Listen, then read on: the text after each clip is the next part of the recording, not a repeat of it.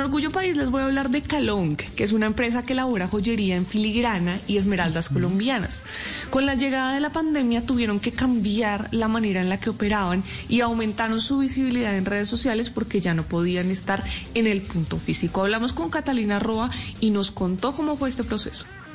Con la reactivación económica hemos aprendido a reinventarnos, a surgir de nuevo, porque durante la época de pandemia tuvimos que cambiar esos canales de comunicación que teníamos con el cliente, que era de manera directa, en los puntos físicos, mostrando la joyería físicamente para que las mujeres se la prueben o el hombre pueda dar unos hermosos regalos.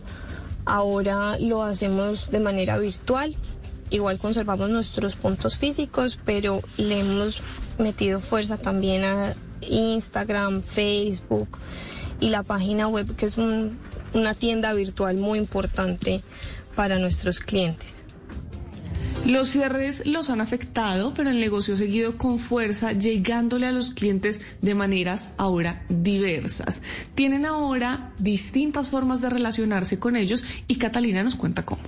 Los cierres sí nos han afectado porque nuestros puntos de venta principales son centros comerciales en la ciudad de Medellín y hoteles, con lo cual el sector turístico pues se ha visto fuertemente disminuido. Aún así hemos volcado nuestros esfuerzos a la compra local y a mostrarle a las mujeres la belleza de las esmeraldas y de esta piedra preciosa que tiene Colombia y que es realmente un regalo de la naturaleza, por lo cual toda mujer colombiana, incluso se valora más en el exterior, pero nosotros deberíamos saber valorar más esta piedra preciosa. Y claro, es diferente tener un negocio en el cual tú atiendes a tu cliente de manera presencial a tenerlo de manera virtual. Bueno, pues si ustedes están interesados en contactarlos, les voy a decir cómo pueden encontrarlos en Instagram. Están como Calong, C-A-L-O-O-N-C, en Instagram y en Facebook, o también tienen página web